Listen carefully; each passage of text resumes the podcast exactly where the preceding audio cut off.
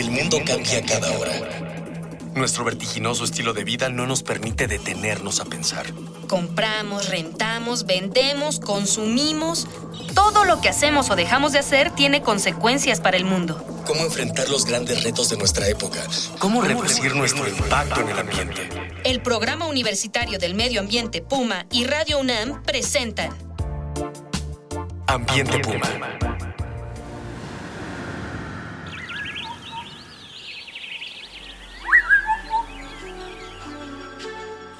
Bienvenida, bienvenido a su programa Ambiente Puma, Voces, Ideas y Acciones Sustentables. Yo soy Mireya Imas, coordinadora del Programa Universitario de Medio Ambiente de la UNAM, y hoy vamos a continuar la charla sobre el jardín botánico y la educación ambiental. Estamos platicando de los jardines botánicos en general, pero en particular nos estamos centrando en el jardín botánico de nuestra casa de estudios, el jardín botánico de la UNAM. Y vamos a continuar charlando sobre... Eh, la importancia de estos jardines en la educación ambiental en México y en general en el mundo. Y como también la educación ambiental de lo mismo se hace en México, no solo en el jardín botánico, también podríamos platicar un poquito de lo que pasa en otros jardines botánicos del país. Y para ello me acompaña nuevamente la bióloga Linda Balcázar. Ella es coordinadora del área de difusión del Jardín Botánico del Instituto de Biología de la UNAM. Bienvenida. Muchas gracias, Mirilla. Y antes de retomar la charla, y como ya es tradición, vamos a escuchar el sondeo en el que le preguntamos a nuestros jóvenes, a los jóvenes y las jóvenes de esta universidad, qué actividades le gustaría realizar en el Jardín Botánico de la UNAM.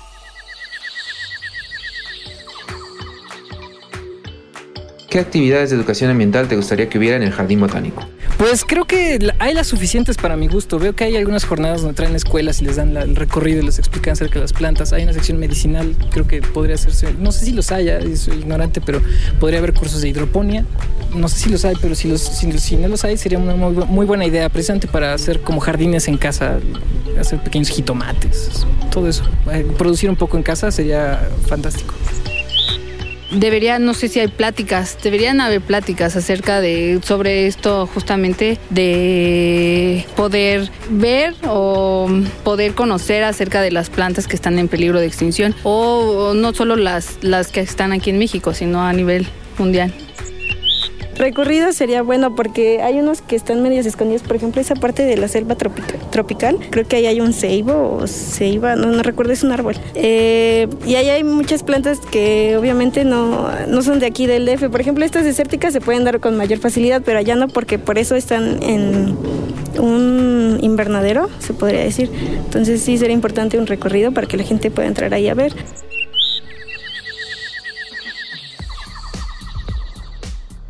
Este, Linda, estábamos escuchando los comentarios de las y los chicos que nos hicieron favor de responder nuestras preguntas y la verdad tienen mucha idea, o sea, se ve que son personas que están realmente conectadas con el jardín. ¿Qué les contestas a los chicos en sus, en sus observaciones y en sus dudas? Mira, la oferta educativa que ofrece el Jardín Botánico incluye lo que los chicos están pidiendo. Damos, tenemos una serie de un programa muy importante de visitas guiadas a todos los niveles, a cualquier tipo de público que quiera una visita guiada se en el jardín para que conozca las colecciones. Damos talleres, damos cursos, tenemos el de hidroponía. Si visitan nuestra página pueden ver cuándo lo tenemos programado.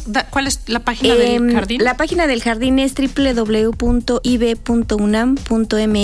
diagonal jardín, diagonal calendario y ahí van a encontrar toda la programación de las actividades que nosotros hacemos. Damos charlas, damos simposios, damos talleres, damos conferencias, obras de teatro, conciertos, cuentos, hacemos de todo y lo van a ver ahí en el programa y las actividades dirigidas desde los niños hasta los adultos más grandes que se pueden imaginar y que quieran ir al jardín. ¿También hacen recorridos? Hacemos visitas guiadas. Tenemos un programa de visitas guiadas de lunes a sábado. El único día que no damos eh, visitas es el domingo, pero de lunes a sábado en dos horarios, 10 y 12 del día, pueden agendar su visita y con mucho gusto. ¿Y llegan hasta la ceiba? Llegamos hasta la ceiba y además les platicamos cosas bien bonitas de la ceiba porque es una planta ceremonial bien importante desde la época prehispánica que es como nuestro puente entre el inframundo y el cielo. Entonces ahí platicamos cosas muy bonitas de la ceiba. Sí, claro. Fíjese usted, incluso se lleva su, actualización en, temas culturales, en temas de la identidad de este país, ¿no? Tiene que ver mucho con esto de lo cotidiano, Mirella. Yo creo que a veces uno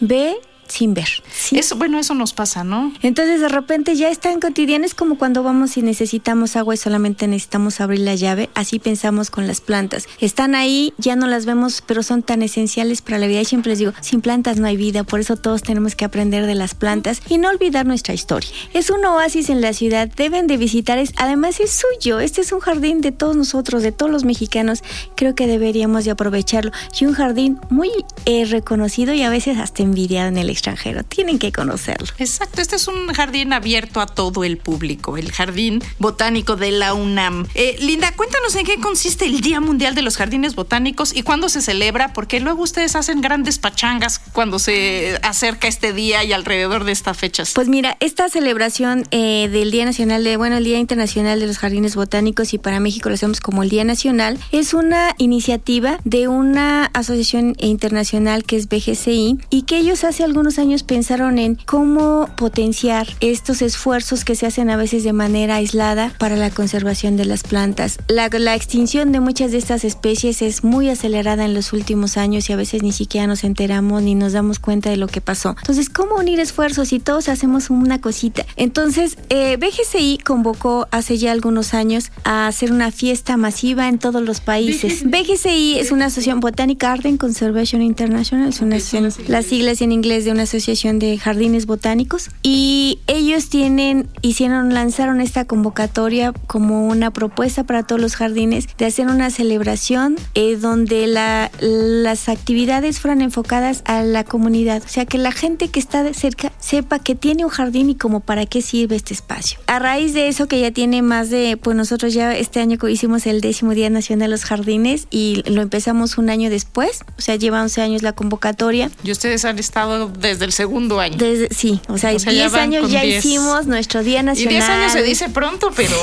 no, pero además es una fiesta padrísima porque mira, nosotros somos el, y sí lo, lo voy a decir con mucho respeto a todos los demás jardines, pero con pleno conocimiento, somos el jardín botánico que más actividades ofrece al público visitante, que más personas recibe en un espacio muy corto que es de 10 de la mañana a 5 de la tarde. Es una celebración para que la gente conozca las plantas que tiene y que además se hace con todos los investigadores y el personal académico del jardín. Es una fiesta donde todos nos abordamos a platicar con la gente, a hacer actividades demostrativas, talleres, cursos. Ese día la gente puede clonar una planta, puede aprender sobre, incluso sobre genética, que es un cromosoma. Yo recuerdo mucho una señora viendo en un microscopio unos cromosomas de cebolla, o sea, impresionada de saber que eso estaba dentro de la cebolla que pica en la cocina. O sea, estas opciones que uno tiene de ponernos todos en un contexto donde todos aprendemos de todos. Tenemos más de 50 actividades que se ofrecen simultáneamente para todas las edades, para todos los públicos. Siempre hay algo, una muestra gastronómica importante, conferencias, talleres. No, pues una fiesta, es una la fiesta. casa por la ventana. Recibimos ¿eh? más de mínimo 5 mil personas entre las 10 y las 5 ¿Y de la qué tarde. Fechas, ¿En qué fechas ocurre esto? Lo celebramos siempre el último sábado de cada del mes de abril, porque siempre como que se mueven las fechas, pero y a veces tiene que ver con que la Semana Santa, con que sí, con que no, pero siempre será el último sábado del mes de abril, es para todo el público, hay muchas cosas que aprender, además para nosotros como académicos de, de, de, la UNAM es muy importante ver que nuestro trabajo sirve para los demás. Sirve pues, para pues vaya usted agendándolo. Ya así no sé, ya no tiene pretexto para no ir, luego no diga que se le olvidó. El último sábado de abril del 2016 tiene usted una cita. Y recuerde, este amigo,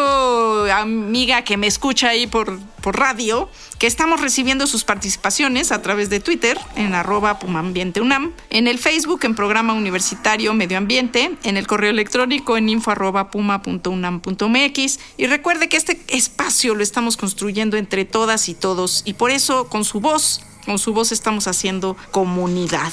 Y bueno, le recordamos que tenemos libros de regalo.